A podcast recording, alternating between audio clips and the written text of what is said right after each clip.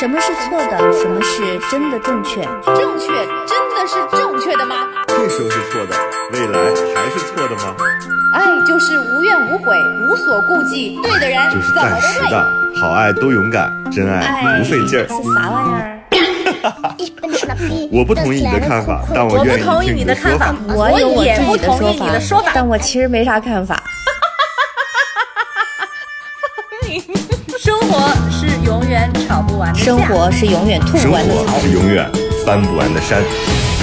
这里是过山情情感脱脱口秀，我是个知性的女子，我是方玲。我是永远都对的周我周。是普通人丁丁张。Hello，大家好，这里是过山情感脱口秀，祝方玲生日快乐！生日快乐！正好是今天这一天耶。对我今天就是录录制的时候啊，就是昨天录制的时候，就是提前说了一下，说咱们能够早半个小时嘛，所以我今天要赶车，我准备去一个山清水秀的地方，就是过一下生日，所以就比较临时。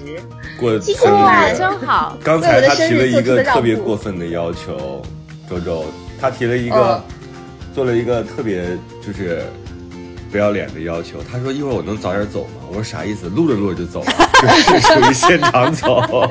就如果你们不介意，我可以边录边走，就是就是做点别的事儿。那也行。然后我就说，我问他，我说你是赶火车吗？他说对呀、就是赶火车。天哪，我没想到在老家还需要坐火车，我以为一直都是从那个打工的地方回老家才需要坐火车。你可不知道现在高铁有多方便。哎，为啥？我我老觉得我，其实其实咱已经开始录了，但我老觉得咱们在耽误时间啊，就是你有那种急切的心情，你知道吗？对，然后我刚才在给他们俩发微信，因为我们约的是九点，而我是一个特别不爱迟到的人，但当时我真的就在最后一、嗯。一公里就拉屎，我跟他俩回了一个特恶心的，然后我说还有最后一下，但是我昨天不是说今天要录节目，然后我就在那个我们的微信号。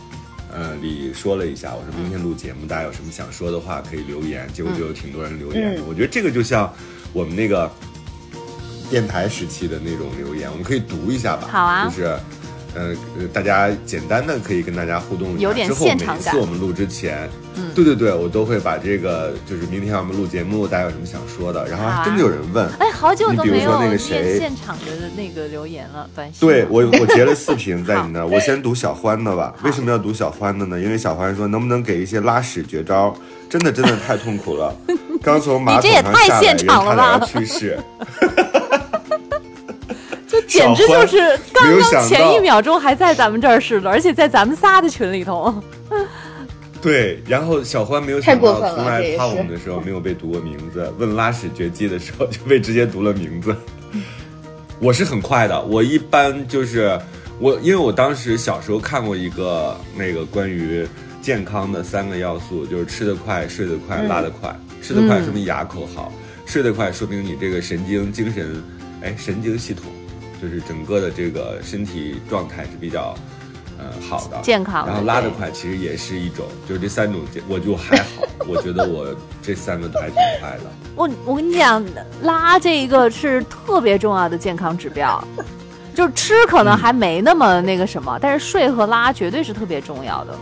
哎呀，对，而且健身的时候一定要一定要保持非常充足的睡眠，因为，呃，三分练，嗯，呃，七分睡。你看所有的运动员，他们都是很早就睡觉的，所以如果大家最近在健身减脂，然后你比较累或者你工作很累的时候，一定一定要注意，要先休息好再去锻炼，不然的话是没有什光么效率的。光熬夜都会发胖，是的，嗯，光熬夜都会发胖的。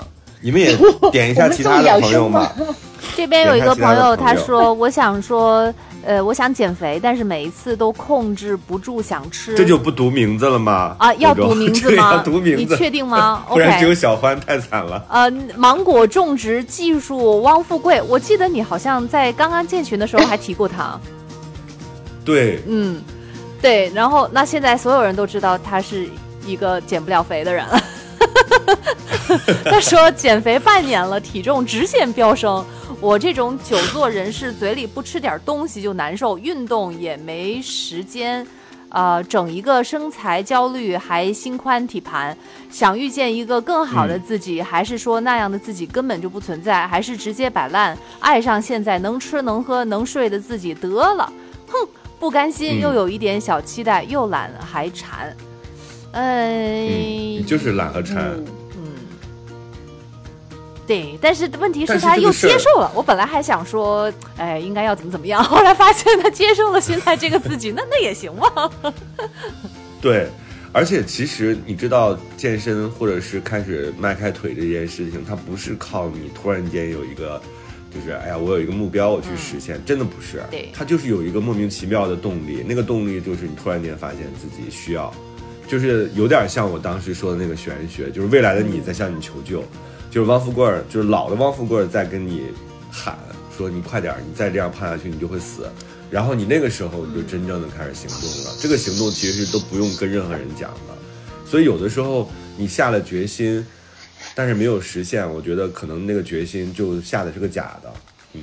我是觉得需要你下决心的事情，其实都挺难的。就是除了我们那个考试啊，或者是工作有个什么目标需要来下决心，我觉得那还情有可原。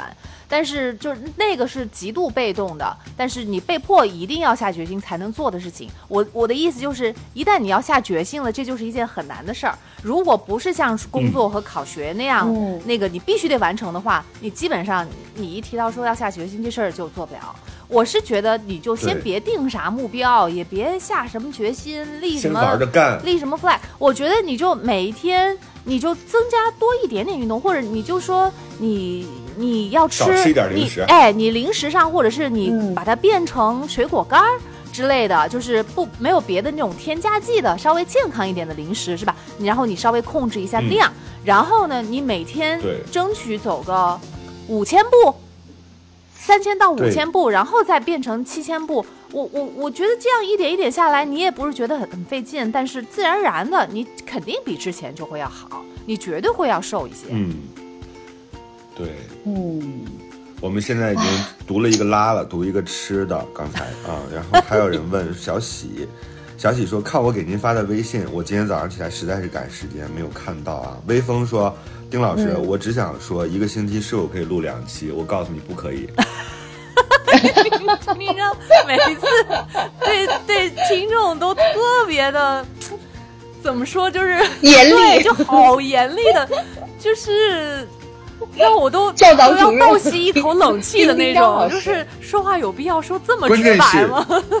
还有一个人，我现在不点你名了啊！你在群里，我知道你是谁。然后他跟我，他在群里在那念叨。他跟那个群里的人说：“说这个片头又长又吵，能不能换片头？”没想到我都会在看啊。对，然后我说的就是这个。对，你每次都对待听众跟对待敌人一样，像秋风扫落叶一样。轮不到你指挥我，我告诉你。所以听众们啊，你们的软的硬的都都没招，我跟你讲，在这边都没用。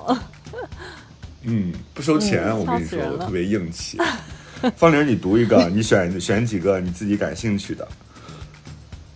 我不敢读他们的。为什么？你怕给他们实现愿望是吧？把自己的福不是，因为我觉得他们，我因为我觉得他们都嗯，非常的就是就是有意思，我怕我被取代。啊 这都不会的，我告诉他们，他们不会，就是。他们没有机会。对，我丁丁章在呢。嗯，其实我对他们挺好的，我只让他们知道说，对，你别讲，让他们知道说，就是这个事儿我们很认真的在对待就好了。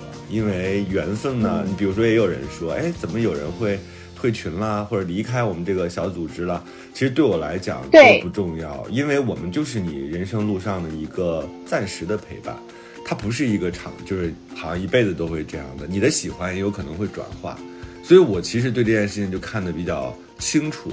当你看一个事情看得比较清楚的时候，你就会比较冷淡。但这个冷淡其实是潜藏着巨大的热情的，因为我觉得能早上起来把自己就拎起来开始录这个，我觉得是挺。挺在意这件事情的。我们三个其实也乐在其中，所以大家不要觉得，哎，我们三个好像不回，或者是在这个嗯、微信里跟大家互动的没有那么多。但其实我跟你说，我们仨都还挺认真的对这个事儿，包括对大家。嗯，所以大家可以加我们的微信号啊，过了山零八零八，过了山是呃全拼啊，过过了了山山零八零八。其实大家然后我最近都开始，嗯嗯，你说你我最近开，始拉大家了啊，就是因为他现在都是零星几个，哎呦，我就有这个。中文真是 你。这个“拉”就是字的意思好多，主要是你之前把这个拉字一开场就有。强调的太厉害了，让我 第一反应都是那个“拉又拉屎又拉人，又拉屎又拉人，你说手能不麻用？同一个字”，都可以进中文语言考试了。对，啊！你接着说，拉大家。然后张洋洋说拉拉：“你把自己照顾的挺好的。”这句留言听起来就是酸酸的，行吧，挺温柔的。嗯，挺温柔的。然后这个叫什么？midi midis miss miss d z miss Z，嗯，啊，人对他说，三十加的单身女性每天都会在我要一直单身和我要赶紧结婚两种极端思想之间切换，就是他就跟你想结婚就能马上结似的。对，就是我们今天呢，其实有一个很好的选题，这个选题其实我一直想聊，是的，而且我最近有一点儿就是悟到了，所以我觉得今天这个选题我们可以直接讲一讲，正好也是我跟方玲这么多年，包括周周啊，在婚前和他的那个脑脑好多年，就是过上神仙日子之前，就是也遭遇过非常强烈的这种感受，所以我们今天就好好聊聊这一期啊。那大家以后还是有机会的话，方玲，你真的是一个都不读是吗？对我我我只说一个，我我我我不知道略一眼是从哪儿看到的，就是有人不是跟你这个拉这事儿没关系，就有人开始在群里面已经说他梦见你是她男朋友，啊，然后 对你看到这条了吗？我看到了。梦见你是她男朋友，然后你剪了个特别丑的发型，都所有人都说不好看，只有她在拼命的夸你好看，你是对的，做了一个这样的梦。你是对的，我觉得这，你说我是对，他是他他是对的，对吧？对，他是对的。就你说多有才，我们的我们的听众啊，这叫有就是我觉得做了个梦就变得特别有才。不是这个方式都可以放到了放到上一期我们那个唐僧指南里面，对，问题哦，是他的梦，上一期那个女孩给我们回稿了吗？啊，是吗？明示啊暗示有，哎，明示暗示，你看都用不是上了，，到底有没有？有啊有，他回啥？了？而且他的回稿。我跟你说，他的回稿读出来之后，大家又会在群里掀起一阵新的讨论。真的吗？他写的太太好玩了，我要读吗？我们会占用一点那个男生的时间。好，啊，没事儿，那个男生的事儿很好解决。什么是错的？什么是真的正确？正确真的是正确的吗？这时候是错的，未来还是错的吗？爱就是无怨无悔，无所顾忌，对的人就是。暂时的，好爱多勇敢，真爱爱不费劲儿。是啥玩意儿？我不同意你的看法，但我愿不同意听你的看法的说法。，我也不同意你的说法。但我其实没啥看法。生活是永远吵不完的架生活是永远吐生不完的槽活。是永远翻不完的山。这里这里是过山情感脱口秀，我是个知性的女子，我是方玲。我是永远都对的。周我周，是普通人丁丁张。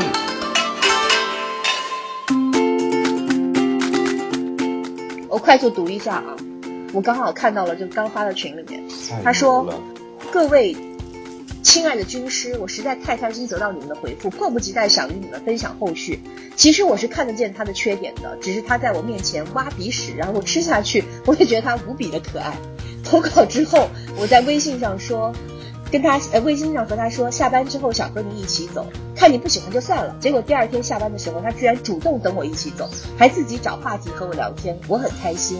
有一天同事和他走出来，呃，他和我说，这个同事想坐我的车回家，我指着他对那个同事说，载他我就可以，载你我就不行哦。哇，你们是没看到他那个表情，我好想看那个同事的表情，直接被我的偏爱砸中心房，一脸爽到。第二天他请大家吃下午茶，我没什么食欲又不想拒绝，他就说：“我可以吃一点你的吗？”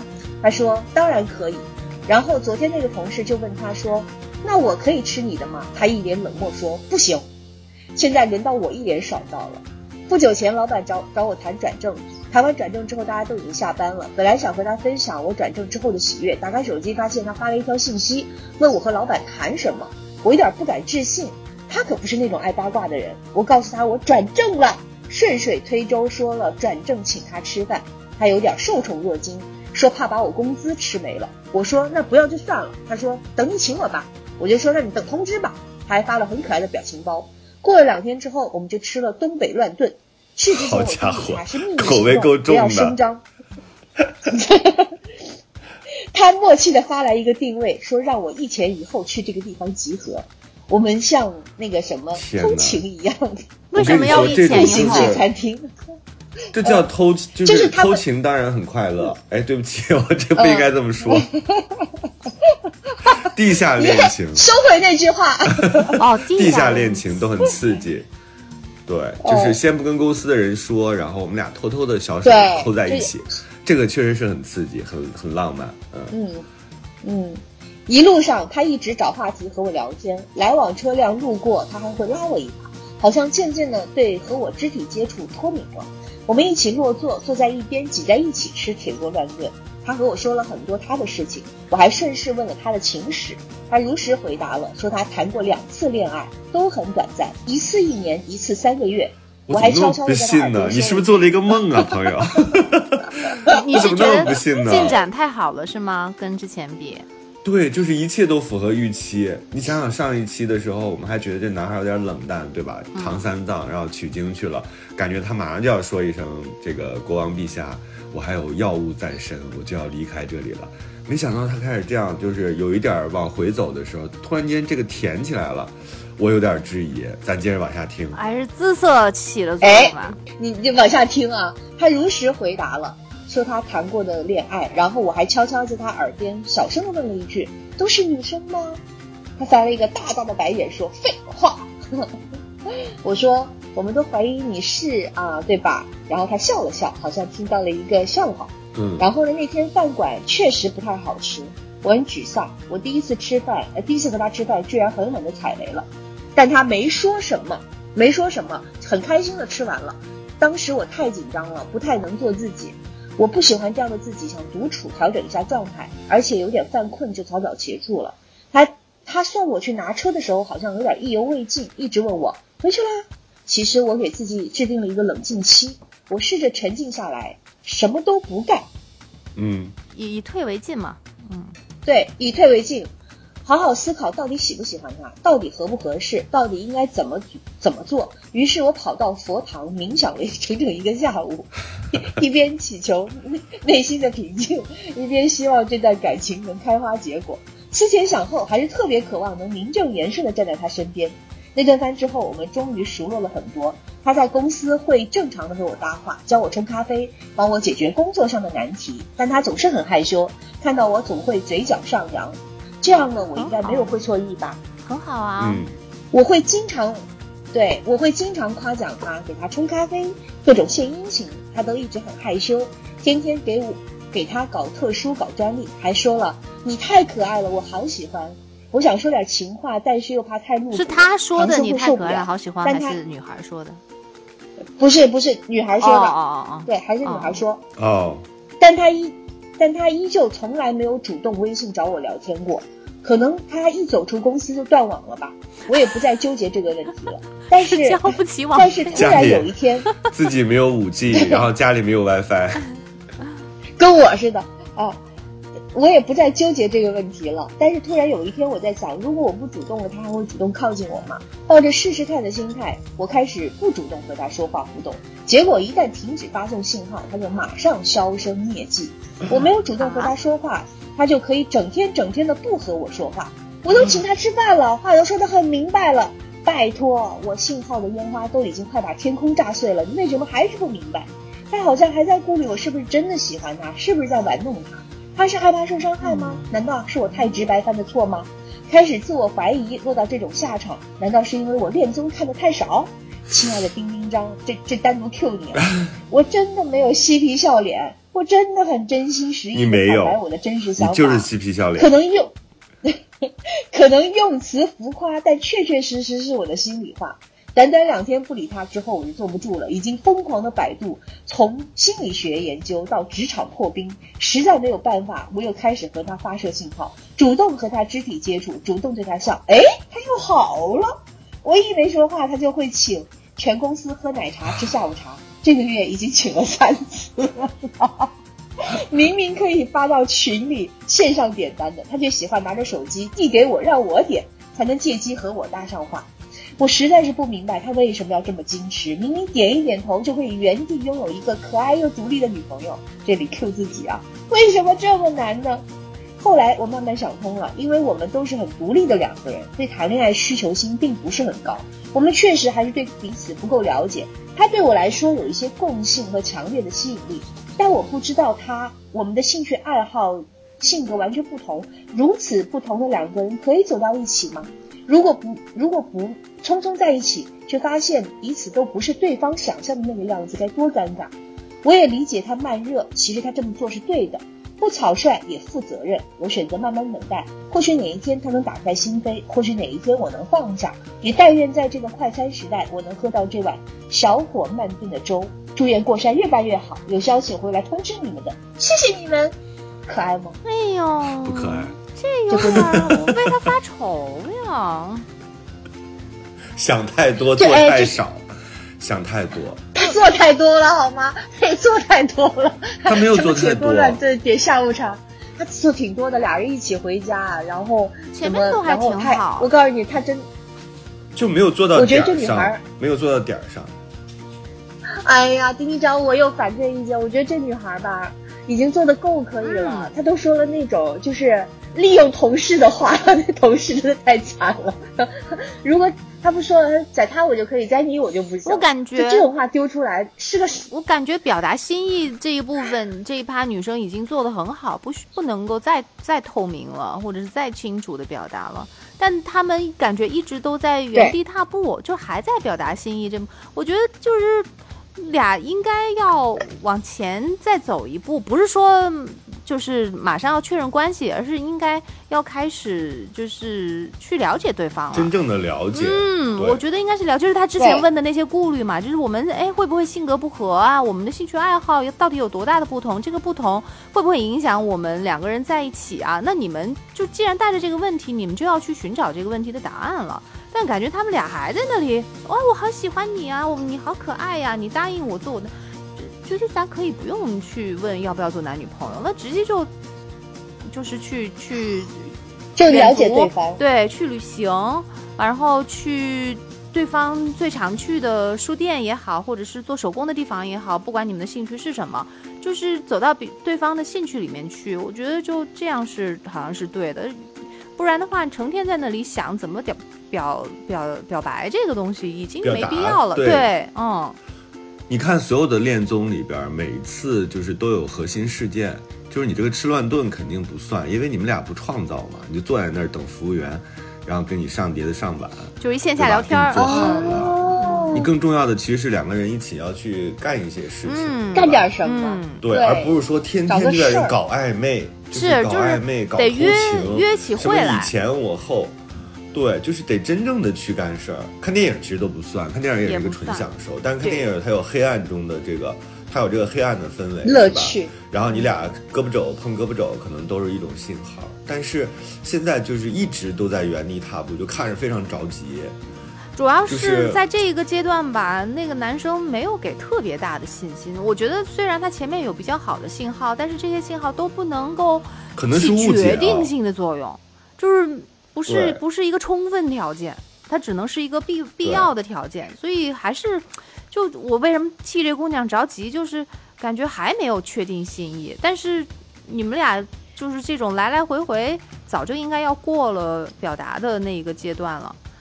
而且我觉得最大的问题哎是，他不去联系那个男生，这个嗯男生就不来主动联系他，我觉得这是一个很大的问题。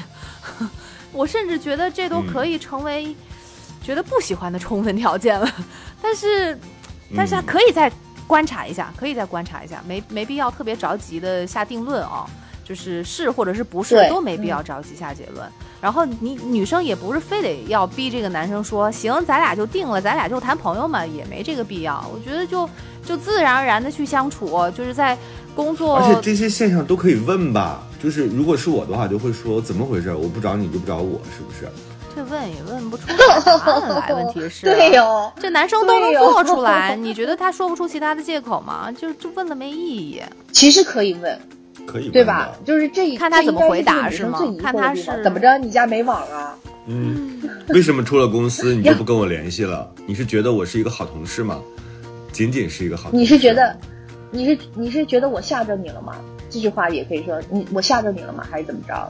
就是如果你不习惯这样，那我可以不这样，都可以讲。想问就问吧，但我依然觉得这是一个问不出答案的一个问题。这种你问对方，我甚至都能知道对方会，就是感觉对方他总能够敷衍，就这不是你从他嘴里能问出东西的一个事情来。但是人的性格是完全不一样的，周。你知道，我自己之前我都会认为说，我给你发微信你不回，你肯定是不喜欢我。但是有一些人他就是没有办法，他就是没有办法按照一个正常人表达。当然，这样的人很少啊，就是或者是他一直把自己的心收起来，就是他没有办法特别容易袒露。就是这人跟人的性格确实是不同的，而且人和人的想法，就是一个人，即便是一个人，他的想法也是流动的嘛。我觉得他今天这样想，明天那样想，他有一些年纪小的时候有一点纠结，到底要不要跟一个人在一起，我觉得这个也是很正常的。所以，我觉得作为爱情当中比较主动的那一方，其实你是有主动性的，你可以调节和使用这个节奏。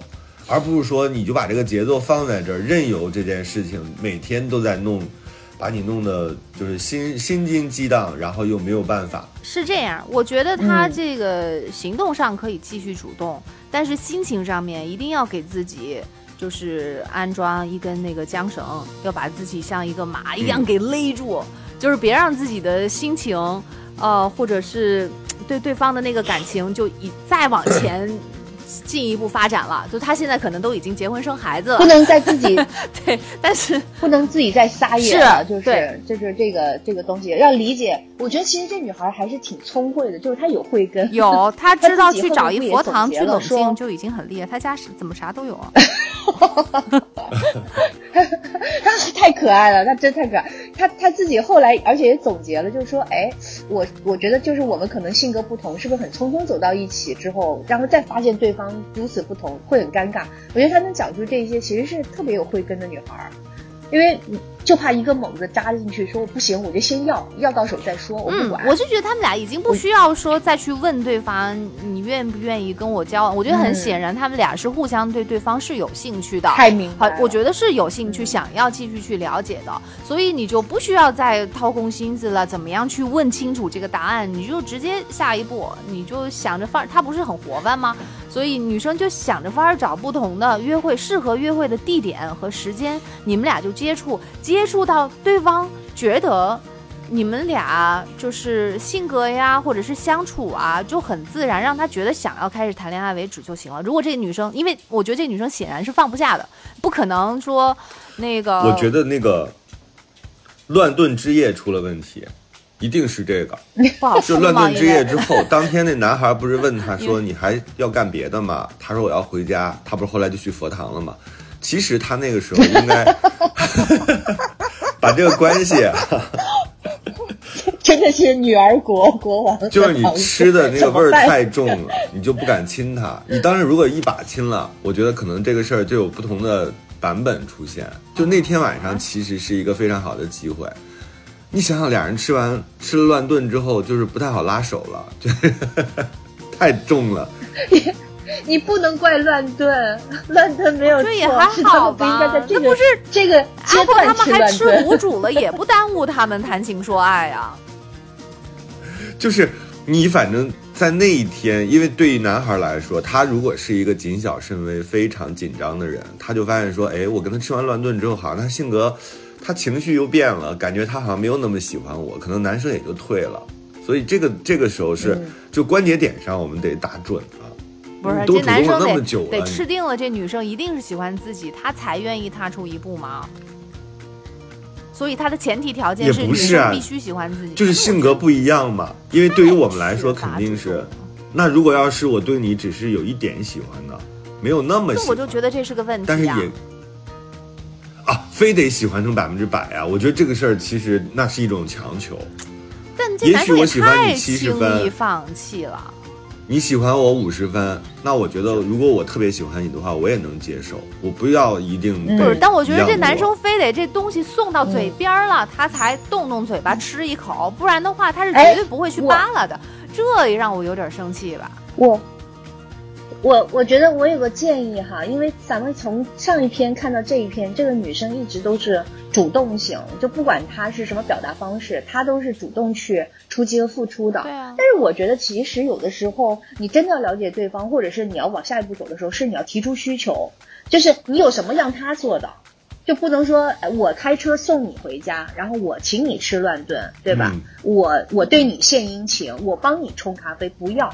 这个时候你就真的可以，就我觉得这个时间点已经成熟了。就我需要你帮我做什么，嗯我而且呢，我觉得可以就特，我刚特别赞成丁丁刚说那个，就你俩能不能找一个事儿去干？这个事儿是持续就长尾的那种，不是说我看完一个电影就结束了。嗯，或那个那个电影氛围是那然后 成立了一个公司 比，如说，比如说有个 有这个很长尾很好的，就是我们俩去去做一点事儿，比如说我们如果我们都喜欢小动物，我们俩就是比如找一个周末去那个流流浪流浪狗或者流浪猫的 流流浪猫的那个收养中心去看一看，或者我们哪一天主去喂猫，我们哪一天去做点儿就是这种呃大家都愿意去做，然后也能看出个性，而且还会有后续的事情。就我觉得就是流浪猫狗，然后有一些公益的东西，找些会去约嘛。就没有问题的。对，然后不要我我我觉得就是那种短暂的这种东西是突破口，但是一件事情可以看出一个人的性格。如果这个男男的，我特我也同意周周说的，就这个男的如果一点儿付出性都没有的话呢，其实到时就是你跟他在一块儿久了也会觉得很难过。而且得如果吃醋在，一个事情当中，就是不要天天让他对给跟其他同事那么好。全公司那么多人，天天请别人喝奶茶，你啥意思呀？你在这养鱼对呢？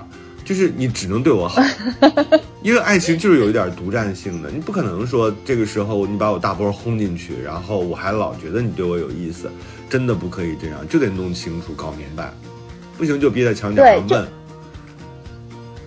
太过分了！你天天都在跟别人搞来搞去的，然后弄得大家都还要喜欢撸你，然后喜欢喜欢，就是不行。我稍微有点觉得，不知道这男生葫芦里卖的什么药。就是前面那一部分听着还挺好的，感觉这男生好像开窍了啊，是不是也愿意往前嗯踏一步了？结果到后面就又不行了，他后面又觉得不对，对这事儿不像是两个人两情相悦的那种感觉，就不应该要这么难。就这女生都这样了，都要跳到桌子上去了。我觉得那男生再冷静，再以什么样木讷的性格，也能接着呀，也不至于让这女生去猜呀，也不至于让三个感情专家在这里都差点意见不合。你说他这是 葫关芦里键是他为什卖的啥么要对其他人那？么好呀？他是讨好型人格不是吗？他是这样的，这个女生的理解是认为他对其他人的好是为了引起他的关注，就是那不是中央那我觉得空调吗？我不能说这个女生稍微有一点点多情啊，我觉得至少这件事情呢，可能没那么准确，就可能她真的就是要请喝奶茶，只不过把手机给你说让你来点，就是那个动作让你觉得你是比较特殊的。但是他一个月请公司喝三次奶茶这件事情，就只为了打动你，要不然就是傻，要不然就太精。对的确就是，对，要不然就养鱼呢，对吧？要不然就是太傻了，我打动你，我他有没有可能喜欢的是你的 其他的朋友？就是闺蜜，你毕竟章，我跟你说，你你真的要把这女生做成一连续剧，他下一期又来写一篇，说我怎么试探他有没有喜欢其他女生的文章给我，真的有可能。这是个连续剧，真的是个连续剧。因为我上一次其实还想说，就是以退为进，就是你不是一直都在特别主动的攻吗？你就稍微就是你突然一下不进攻了，现在不行，对啊，你不进攻，他现在不动了，哎就是嘛你不动，敌不动我不动，所以我就说这个很奇怪嘛。如果真对你有意思的话，嗯你退下来了，他一定会前往前走两步的，至少要配合一下你。对。这突然就算一个这男的怎普通朋友，么这么你突然冷静啊？间不理他了，他也会发现，对吧？哎对呀你何况是这种情感比较暧昧的，但我觉得他冷静的有点过头了，就又不得不让人怀疑了。我觉得姑娘可爱归可爱，嗯但是咱也不能够因为她这可爱就不告诉她实情嘛，或者是我们真实的想法。对我觉得还得问。还得问，你就说老娘不想跟你玩暧昧了，唐僧，你要赶赶紧赶紧赶紧滚，就是你不喜欢就赶紧滚。我跟你讲这女生喝奶茶，终有那个，就是男生终有玩拖的一天，女生终有觉得累的一天。你就看吧，嗯我是觉得呃做啥事儿都不要太上头，甭管这这爱情啊感情，好像咱觉得纯纯的可爱，然后就属于二十多，只属于二十多岁，以后再没有。但是没说后后面，咱就是咱们上一期不是觉得特可爱、好清纯啥的，咱还有后半句没说呢，就是咱到现在。给给我这种，我我还是不想要，我想要实实在在的。给我这种我就想要，你知道是吗我不要，我就想看看，就是看看你后续如何，就是你你就在这儿整。我没时间跟你玩那些，我要实实在在的哎呀，我又不是说纯等，我干着点别的呀，我这还忙着他闲着，他那样子 能干得了别的吗？行吧，我们就为他结在这儿啊。然后你如果还有什么新的情感进展的话，还可以给我们回稿啊。我们继续写继续写看你这唐三藏是不是就是到底咋回事儿？对，到底怎么回事儿？我这样认为是对的吗？你好可爱哟，但是你不对。我觉得你俩太逗了，这有啥可讨论的？这里是过山情感脱口秀。过山情感脱口秀。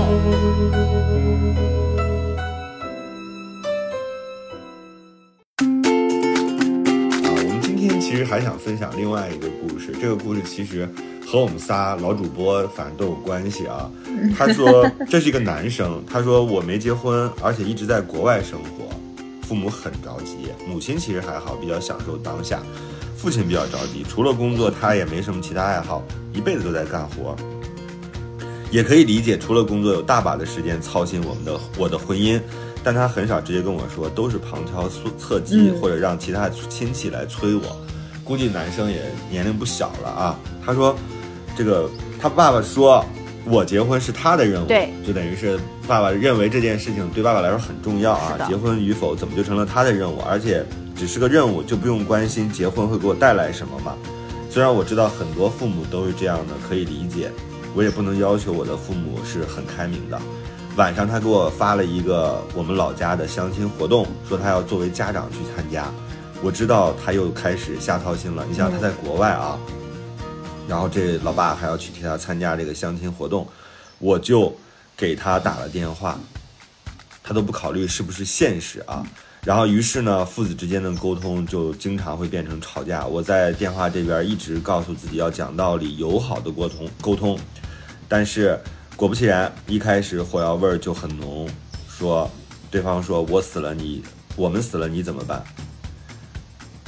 我说我也会死。你看这父子俩就吵起来了。后面我还是忍住了，我尽量的解释，我有自己想要的生活，不想他一直自己胡思乱想。他想象的我应该是应该有的生活方式，并不是我自己想要的生活方式。啊、我们的想法差距很大，代沟很深。他们一直在老家的老家生活，看到的世界和想法肯定和我不太一样，不是说好坏，只是非常的不同。他们不太理解我在国外的生活，在他们眼里我是吃又吃不好，穿又穿不好。（括号虽然我一个人过得挺好的。）在讲了一番道理后，我爸开始耍无奈，不听我的道理了，也不管我说什么了，我瞬间也就不会了。就基本上俩人的这个背景就是这样的。你们怎么看这件事情？儿子在国外，爸爸在老家，然后一直操心儿子的婚事。嗯，然后肯定儿子年纪也不小了嘛，所以这个压力其实还是有的。但一般情况之下，我能理解的就是这个压力会给到父母身上，因为他们要面对的是很多问他的人。反而你身边其实没有人问你，你说谁会那么就是不开眼，非要问你说你为什么不结婚？我觉得现在都市人或者你在国外那样的一个环境，包括在北上广这样的环境，其实很少有人这么不礼貌了。但是老家的这些亲戚，其实你说他们能聊啥？就聊聊你的？我觉得就是他太写实了，这个整个父父子之间的关系和父母可能有的反应和行动真的很写实。就爸爸爸妈妈到最后，因为他们实际上没有什么别的办法，尤其是在外的子女，嗯，就是他自己去参加相亲，可见他急到什么 什么地步。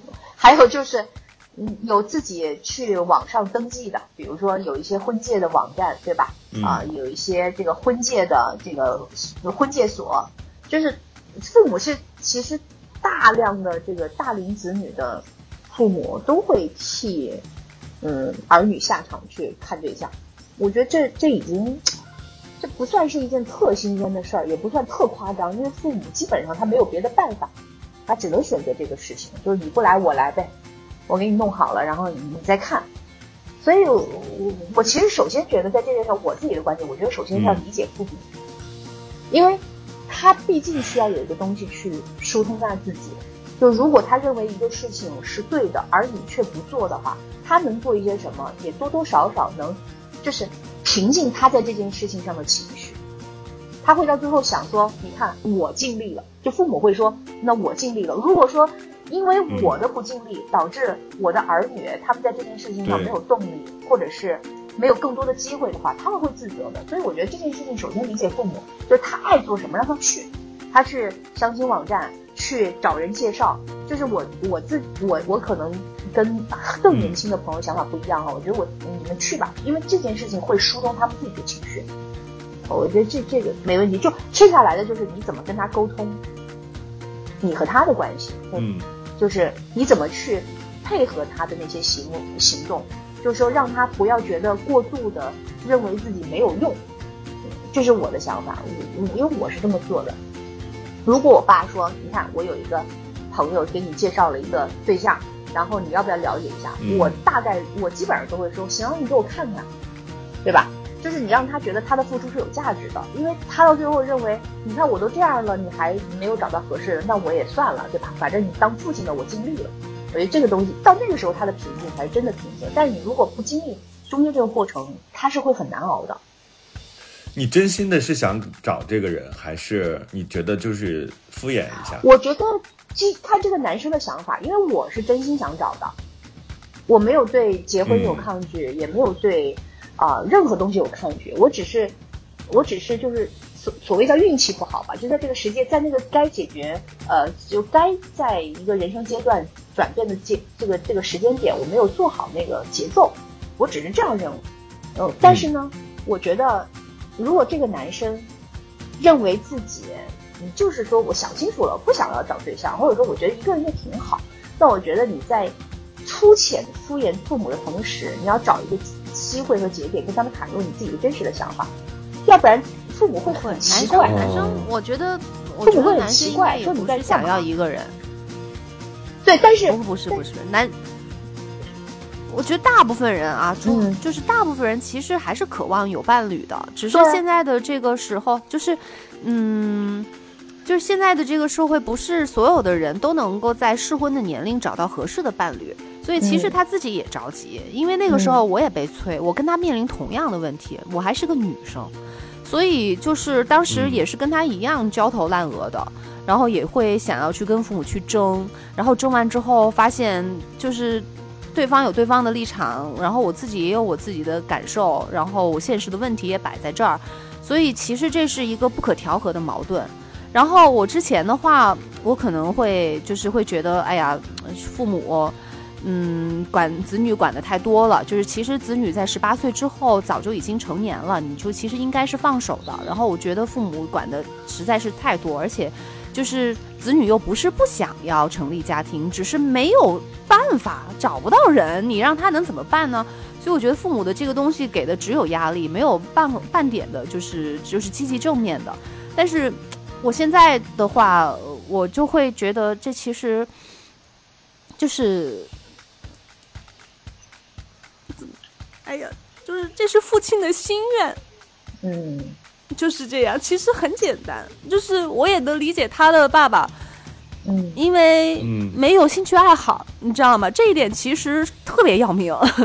嗯，没有兴趣爱好，然后他现在肯定到了这个岁数啊，他他也可能退休了，也不工作了，所以他他能管啥呢？就是还是管自己孩子的事情，因为。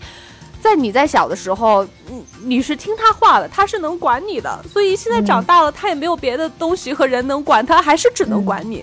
所以，尤其是他到了这个岁数之后，就是人生在身体啊，然后各种都是在走下坡路，所以他一个是，一个是他他是真的替你觉得需要一个伴侣，然后陪你度过，因为后面的日子会越来越难，所以他其实真心的想。要想希望你能够建立一个家庭，他其实也知道，不是说我催一催，然后你就你就你就能成家的。但是他这事儿他他没有办法，他只能催你，他这是他表达他爱你和关心你的一个唯一的一个方式，因为他觉得这不是你的事情了，他他是觉得这确实是他自己的任务，你因为你是他的孩子。他希望自己的孩子，他能够在自己有生之年能够看到自己的孩子成立家庭。如果是女儿的话，他就希望把女儿交到一个靠谱的人手里头，就是把女儿交亲自交给对方，所以才觉得自己的这个任务才完成。然后男生的话，周周，你平复一下，你给我说愧疚了，你感觉 你是我爹，现在就是我还咱们那个情况不一样，所以我现在会更理解爸爸的心情吧，就是。对，但我嗯就是说实话，这确实是一个不可调和的矛，没有办法去说服对方，谁都没有办法说服对方，嗯。因为你所到了以你知道我的想法是什么吗？我看到这封信的时候，我其实是完全带入这个男生的，嗯对就是因为我就是这样的状态。嗯但好在呢，我父母有爱好，就是他们可能也在用爱好掩藏自己对我的担心，就是或者是对我的这种迫切，希望你赶紧去成立一个家庭。但是我现在，我之前都会像这个男生一样的，我都会去据理力争，就说：“哎呀，你们不理解我为什么是这样的。”想要去说服然后我觉得他们吧人每还个人对甚至要改每个人生活，对每个人生活是什么样的，然后每个人对自己的人生价值理解不一样。但我觉得用这些话，用这些道理跟他们讲，我现在想啊，有点傻。没有用。就是因为嗯没有、没有办法，嗯就是你没有办法用这种放在比如说我们跟听众或者我们跟好朋友讲的这种逻辑上跟父母去对话，因为他就是一腔热血对，他就是想好好的让你眼看你去干什么事情，所以我自己看到这儿的时候，我就特现在特别想跟这个男生说，说什么呢？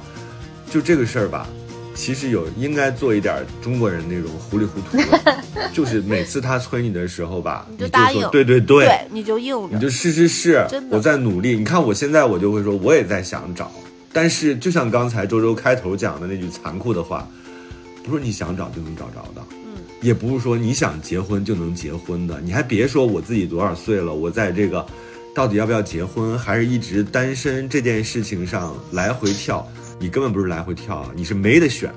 你现在就是暂时找不着这个人，那你怎么办？所以当你这样去思考这个问题的时候，你就跟爸爸站在一起了。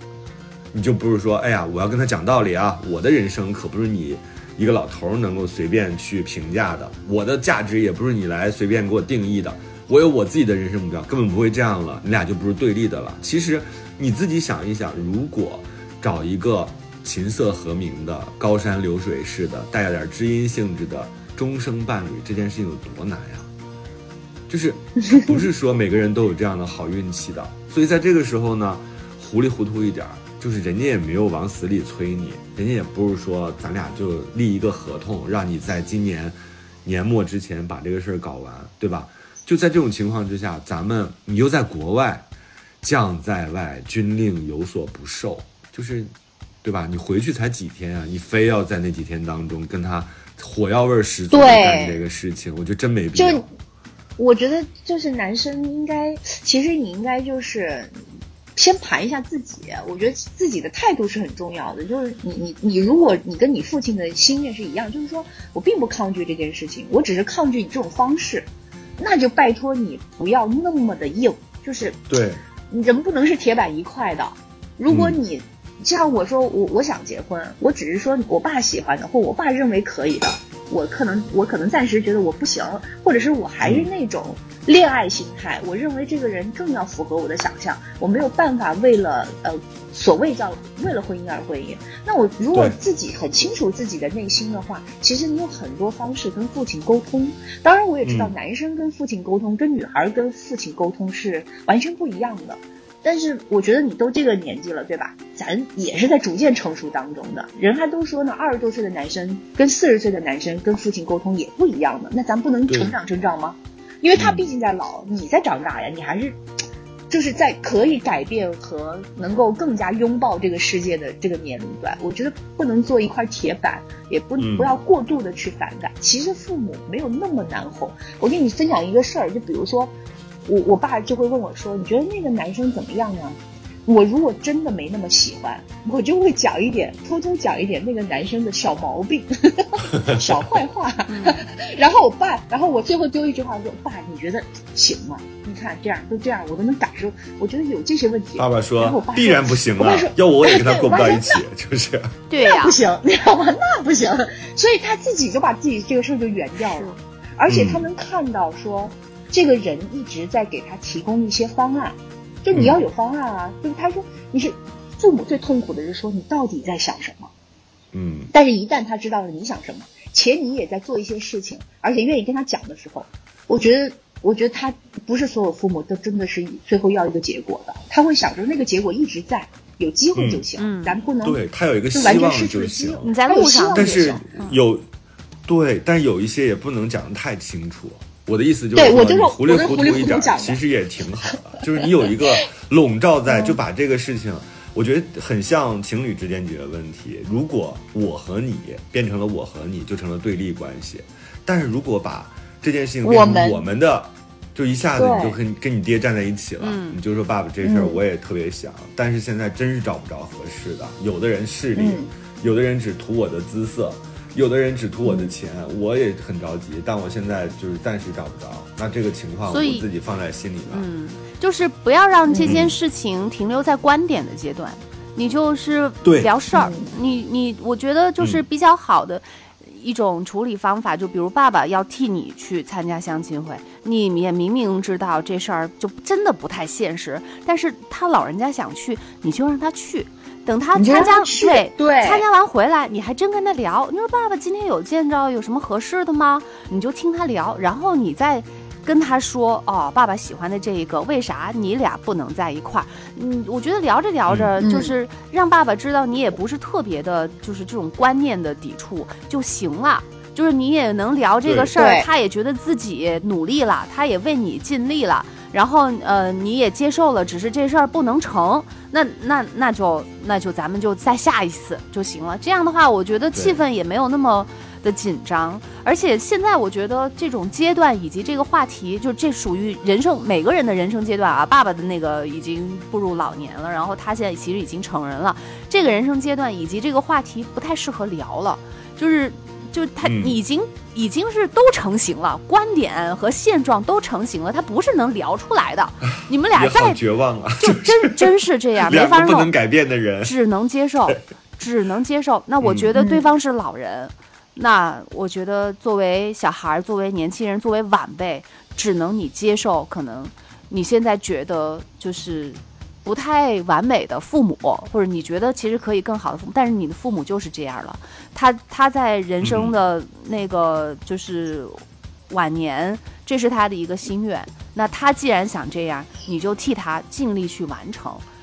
这样你以后也不太会后悔。然后其实对你来说也是，你也会更舒服一点。就两个人能够齐心，嗯也不是老是那么火药味儿重。其实两个人都想结婚，都都想成家，孩子成家，是不是？只是对，就是，我觉得就出去聊事儿吧。你也可以跟父母多说一说，哎呀，今天那个工作上又有遇到了什么人，然后你觉得其实可能还行，但是呢。见了几次面，约了几次会之后，觉得好像哪里哪里不合适，让父母也觉得哎你愿意跟他们聊这些东西就行了啊、就是不，最后结果还是不成，但是你至少让他知道了你有在努力，就是这老人家您交代的事情，我有在，我有在做，我也特别想成家，嗯，就行了，让老人而就好好且我再分享一个观点，嗯。我再分享一个观察吧，就是给这个男生可能会让你更加平和一点。呃，因为一般情况之下，像我们这种独立在外的人，很多时候都是自己做决定，很多问题都是自己处理，会认为自己是一个坚强的，然后可以自己决定自己生活的人，所以我们日渐也会变得比较强势，因为这个生活确实是我们自己过的，所以你你你会慢慢变得说，我只赖只依赖于我自己。当有别人，嗯尤其是这种至亲在跟你讲这些关于就是如何过好自己生活的时候，你会有一个就是下意识的反弹。但我想提供的洞察是什么呢？就是因为父母这个年纪，我们没有过到这个年纪，所以我们不太知道身体状况是一种啊，另外一种他看到的很多东西，可能我们也未必能感受得到。比如说，他们面对的是同龄人，有的人去世了，有的人怎样了，就是他看到的那种骨肉分离，可能比我们要多得多得多。所以不要觉得自己在这个，因为我我在国外生活，或者我在大城市生活，我就变得无往不利。我是一个很优秀以及非常牛的人，所以我们就把他们的那个人生阅历给放到了一边，就单独把他们站在，哎，你就是非要强迫我干一件事情这个角度。他们可能看到那个对于人生的那个态度，包括他自己也会想，哎，我是我在了什么样的年纪，我在想什么样的问题。我觉得那个东西是我们没法体察的，所以我们要多给他们一些角度。就是你你面对父亲的时候，或者面对父母的时候，因为他们自己确实面对着他们自己的那个压力，我要离开，或者是我要怎么样的这个压力，所以那个点啊，我觉得你要多思考一下，你会不一样，你的看法会完全不一样，你的境界，你的这个角度也会有新的、新的发现。嗯，对，而且我我还有一个一个感受，我想说一下，就是其实要让父母，第一是更多的了解你的生活，就你哪怕为这个个人的感情、个人的这个往前走一步的这个事情做一点点贡献，哪怕脑子里有个想法，你都可以告诉他，因为他会让你，他会觉得说，你看，呃，他是有他是有行动的，或者说他是还愿意往前走的，这个对于他们来说是非常有抚慰作用的。然后还有一个呢，就是也是我自己试的，我我我会给爸爸妈妈看一些不同的例子，比如说有的人，嗯，你在想很好的，你也在这举反例是吧？对，举反例，比如说我说，哎，你看有一个人是自呃，就是自己怎么养老的，或者说有一个人没有孩子，他是怎么过的？你包括前段时间那个那个脱口秀大会，童漠南讲了一个抱团养，你听我说呀，抱团养老。然后我特别把那一段调出来，就是带让我爸爸妈妈一起大看。声的然放后五十遍，不是，但父抱母会觉得，哎呦，你现在就已经打算要跟别人、跟闺蜜抱团养老了？不是你是真对不打周周你算结婚担心的了？你担心的 对周周，你担心的特别对，你知道我干什么吗？我说，你看，你看，还有人想这样的，你知道吗？我就指着童漠男，我说，你看，还有人有这种想法，真不可取。那就 我可不想抱团对，给他们吃一颗定心丸。对，对我是我，是而且我觉得你要清理一些朋友圈儿，比如说像周周这种很幸福的，他好在他不发，他如果每天发，哎呦，今天跟老公独享下午茶什么的，这种人就不能让爸妈看见。然后还有那种生了小孩儿的，比如说周周生一小孩儿，然后他非要带着孩子去你家，你可千万别让他来，因为这对老头儿来说是强刺激刺激是吗，就是对，没必要，就是可以，但没必要，就尽量减少这种这种刺激，尤其这种物理性的刺激。我会给他们看一些不同的这个例子，然后告诉他们，告诉他们，就是说我可不会这样，就是实际上是让他们拓宽他们的感受力。就是说，你看哈，有各种各样不同的人用不同的方式生活着，但是我还是希望能够照你想的那个传统的方式在生活。这我觉得这是双重的。还有，我觉得还 可以想一些贼多老张又离婚了，离婚对第三次了，是然后婚姻非常不幸福，然后但是对父母有的时候着急的时候，还是会说：“那你倒是先结一次啊，离了再说。”对着急的也会我爸这样。就说：“你知道，你知道，你知道离婚是什么什么意思吗？你 你自己都不结，你别说人家。然后呢，我还会对我的小小侄子特别好。我说：嗯哎，小侄子妈，我妈说你那么喜欢，你自己不养。我说我现在先养一备胎，对吧？我现在对他好点儿，这孩子以后长大之后也能孝顺我。就是就是我天天干这种。就我觉得这种这种有一些，你知道多惨吗？方玲，就是比如我也对我侄女儿很好，你会对你侄子很好，对吧？你知道人家就会认为你居心不良，你老是想让他给你养老的意思。但你想想，如果你有自己的家庭和孩子，你对这个侄女儿和侄子还很好的情况之下，你就是一个博爱和很好的姑姑。但是你现在如果没有孩子，你就变成了一个有罪的人，就是你是有所图的。你们身边都什么？你说这个世界怎么那么不公平？但是我觉得这种各种各样的花招，其实会让老父母觉得你在搞乱他的思维。就但是他会觉得你是活的，就是是流动的，就不是一滩死水。不是铁板一块啊。对，嗯，是流动。所以男生其实还给我们写稿子写的特别长，然后包括他自己对于婚姻的看法。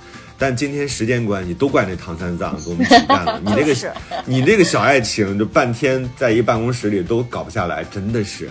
你是不是笨呐？就是 突然之间开始责骂前面的嘉宾，怎么？你怎么还骂人呢？周周周，你怎么还骂人呢？张又骂人了。什么是错的？什么是真的正确？正确真的是正确的吗？这时候是错的，未来还是错的吗？爱就是无怨无悔，无所顾忌，对的人就是暂时的，好爱多勇敢，真爱不费劲儿。是啥玩意儿？我不同意你的看法，但我愿意听你的说法。我也不同意你的说法，但我其实没啥看法。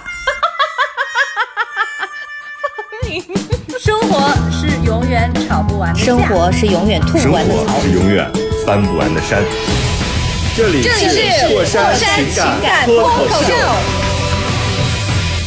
我是个知性的女子，我是方玲，我是永远都对的周周，我是普通人丁丁张。我我后来我还是详细看了男生的他的一些观点，我非常同意啊。但是我们为什么今天会站在一个，呃，好像有点挺父亲这边的，就是因为我觉得糊里糊涂的，其实一辈子也就过去了。你非要把这事抛开了，搞得那么残忍，他真的不像谈恋爱，对吧？亲情是没有办法断绝的。爱情是谈完了，咱可以立刻拍屁股就走，就是算了，你不喜欢我，我就不喜欢你了。但是爸爸不行啊，爸爸不能说你不喜欢我，我也不喜欢你了，是无法断绝的。那这个时候糊里糊涂一点是好的，嗯。所以今天你看两件事儿，对两个处理方法，嗯，对，好难啊，人生好难。嗯，对，哎，这个男生就是你发个私信给我吧，咱俩先交交朋友试试看。我这心胸开阔一点嘛，对不对？为啥呢？哎，太好了，那我就把它当成生日生日礼物送给你吧。我误会。什么叫生日？哎，怎 怎么就生日礼物了？你怎么确定这是一礼物呢？那蛋糕就能就是？那如果买个蛋糕也有好吃不好吃啊？对吧？我们物化一下男性。我我就把这个男孩推给你，你们俩聊一聊，好不好？他反正也正好跟我们年纪差不多。然后如果，哎呀天哪，那我们，你这激动什么？丁张，你瞎激动啥呀？你就你就现在就是老父亲心态，你知道吗？呀，还没啥事儿什么怎么办？这好事儿啊！如果成了，要不要把这个男生推给他？要啊，为啥不呀？不是，嗯，他都没关，你就关注一下我微博。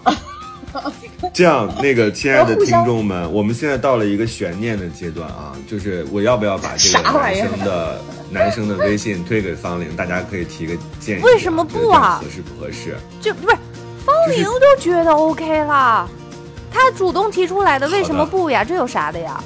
推个微信而已。我真没想到，没往这方向想。我也没往，但我觉得提出来之后，我觉得特好。我甚至有点羡慕方玲，我就是那个唐三藏里面的那个女生，你知道吗？挺好的，为什么不呀？你不觉得这也是一种缘分吗？你也，我觉得就是金章，你可以问一下那个男生，就是形式上问一下那个男生，然后就把他推给方玲就行了，多好。好的，嗯，好的。那我明天就干这事，聊一聊，专门抽出两个小时把这个事儿解决一下啊。哎呦，咱小日子吧，丁张想丁张去看个好日子。明天是，嗯明天是我的生日，开始订就当生日订酒店了啊，方玲。国内那么紧张，我给男孩打一个丝带，打一个 打一个那个男生多大呀？蝴蝶结 给你送，跟我差不多。哟，可以呀。然后，哎，我觉得可以，年龄可以。是不是？虚长个几岁？对，虚长个几岁，正好能管得住你。嗯，真我怎么了？真的说不定天呀，我觉得这一期多好，太有这一意思了。期真的得收费。我们什么有福气的听众能听到这种内容？收谁的费啊？哎，为什么我把听众私下打的费收那个男生的还是收方玲的呀？我觉得应该收几头的费。第一呢，收那男生的费，因为他他的答案是吧？他的那个问题，我们不仅给他解答了，我们还给他解决了。哎，真是。另外一个呢，要收方玲的费。方玲虽然就是免费在做节目，但她解决了很多的问题，对吧？然后还要收听众的费，你们哪能听到如此活色生香的拉郎配啊？就是 只要觉得大家都学着点儿，只要觉得有我觉得挺好。方玲多主动，是不是？多健康，多阳光，这点做的特别好。就是可不是，哦，好吧，方玲，那我觉得你今天的生日愿望，你就可以许一许了，好不好？你许一下，然后我就给你拉，我又给你拉。们还首又拉靠外头他的歌，这个词儿从又拉头贯穿对到尾。什么样的词儿可以？哎呀，又有味儿啊，然后又让人欢喜啊。对凡事主动一点，没什么坏处。对，没坏处。好的哎，，那我们今生日天快乐就这样歌，今天有点紧张。你不给方林唱首生日歌啊？嗯，送他那一首吧，跟所有的烦恼说拜拜不是咱们不跟他唱一首生日歌吗？啊，最后也送他一首生日快乐歌嘛，对对吧？我们就是嗯就是那个前面那个女生，你也利用一下自己的生日，约一下唐三藏。然后后边这个男生呢，你要记得父亲的生日啊，父亲生日的时候，嗯你要大型的给人家庆祝一下。嗯，然后虽然你在国外，你可以往家里寄一些条幅什么的，给老爸过一个特别就是触目惊心的生日，让他觉得哎呀，我儿子还是很孝顺我，哎呦破一下冰。这一听到咱节目第一件事情就是跟爸爸说一声，他说，那个我常听的电台里面有一个，就是，呃，就是要有才有才，要貌有貌，然后的那个女主持。主动的要我的微信要跟我联系了，对，就跟他说一说对，让让老爸爸开心一下就行了。然后你就跟、嗯你也别让他那个什么，就跟他说，我们试着了解一下，然后到时候有什么后续再跟爸爸讲，这样就行了。爸爸肯定会开心的。好的，那我们最后把这首生日快乐歌送给方玲吧，对祝方玲生日快乐。嗯，然后也祝明天上线所有的人都开心。嗯，对，明天上线刚好是生日，谢谢大家的祝就是当福。礼物我就不收了啊，对，你们就多操心点我的个人的事儿就行了，好吧？对，就这样。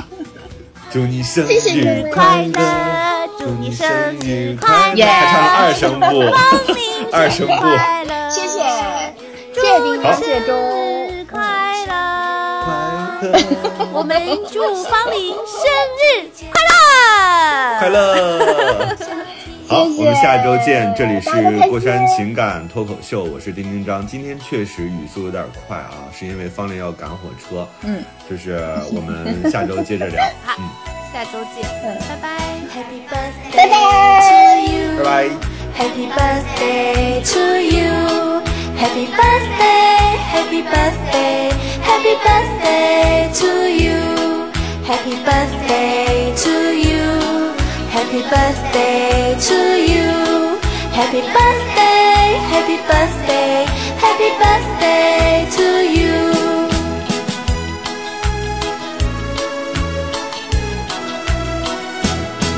祝你生日快乐， 祝你生日快乐，祝你幸福，祝你健康，祝你前途光明，祝你生日快乐，祝你生日快乐，祝你幸福，祝你健康，有个温暖家庭。我这样认为是对的吗？你好可爱哟，但是你不对。我觉得你俩太逗了，这有啥可讨论的？这里是这里是过山情感脱口这里是秀。过山情感脱口秀。